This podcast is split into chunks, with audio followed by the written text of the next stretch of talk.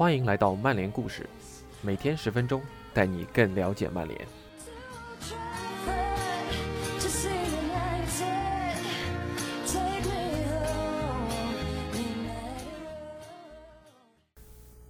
很多人都喜欢巴西双子星拉斐尔和法比奥。最近，曼晚的记者马歇尔采访了哥哥法比奥，让我们听听他是怎么说的吧。本文翻译：吴文博 ATZ。以下是今天的内容。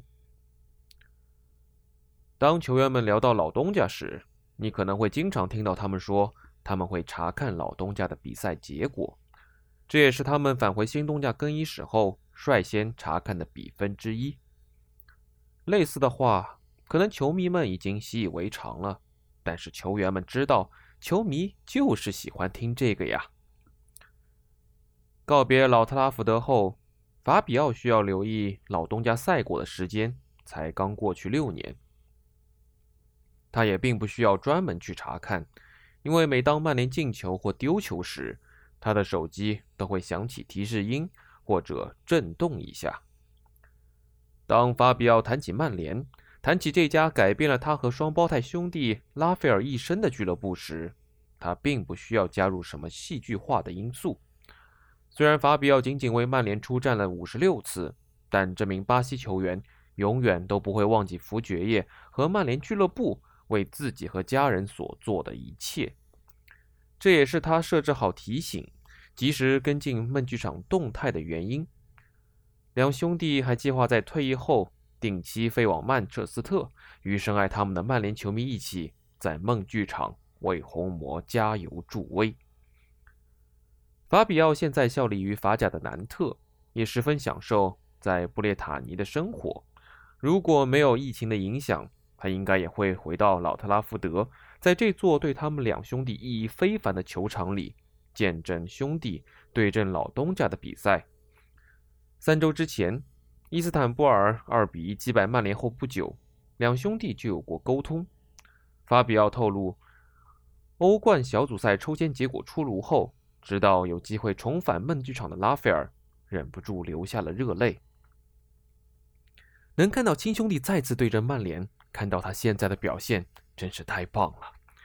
法比奥这样对我们说道。他也想借助这场比赛证明自己的实力。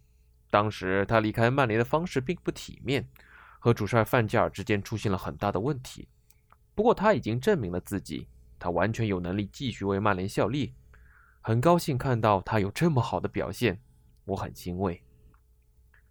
我弟弟看到抽签结果，知道自己能重返老特拉福德，有机会对阵曼联时，他高兴的哭了。他与曼联之间的感情羁绊是我从未见过的，真是令人难以置信。如今三十岁的法比奥和拉斐尔都经历了跌宕起伏的职业生涯，他们早已不是当初凭借极具。感染力的足球热情，赢得曼联关注，获得俱乐部所有人青睐的年轻人了。福格森将他们带到了曼联，并悉心照料。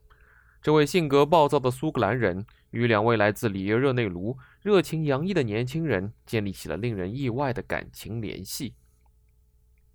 与我们通过电话沟通时，法比奥真诚地表达了自己对福爵爷的敬意。他不单是一位伟大的主帅。还是个非常好的人，我不知道该怎么用语言来表达对他的感谢。他为我、我的兄弟还有我的家人提供了太多的帮助。法比奥也坦言，福格森2013年宣布退休，对他个人来说确实是个坏消息。但是法比奥先将我们带回了故事的开始。当年那个寒冷的冬天，两个15岁的年轻球员在曼联进行训练。法比奥回忆说：“我第一次见到他时，和他握了握手，我非常震惊，手都在抖。毕竟我还是个小毛孩而已。在十五岁的年纪，你当然不会想到能得到这样的礼遇。还不单是足球，他在场外也很喜欢我们。当年我们才十五岁，从巴西来到曼彻斯特的第一周是一月份，天气非常冷，但是我们并不害怕。当我们走上球场，我们非常拼。”玩命的跑动，每球必争。我想是我们的态度打动了他。我们来自一个气温常年高达三十七八度的国家，但是敢于正面硬刚英格兰的寒冬。我们穿着短裤就上场了。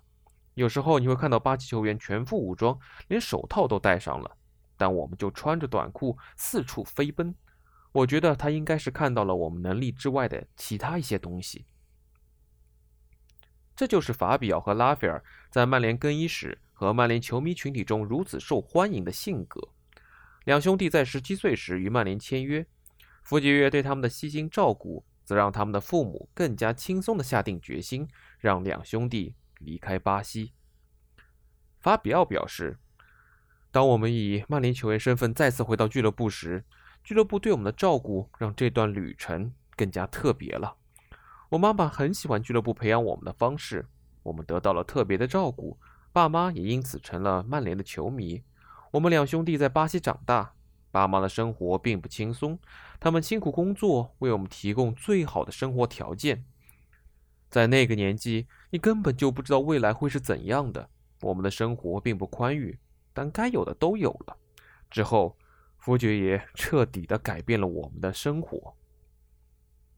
拉斐尔最终为曼联出战一百七十次，尽管法比奥的出场数不足亲兄弟的三分之一。但他也一度看到了在曼联右后卫位置上锁定长远未来的希望。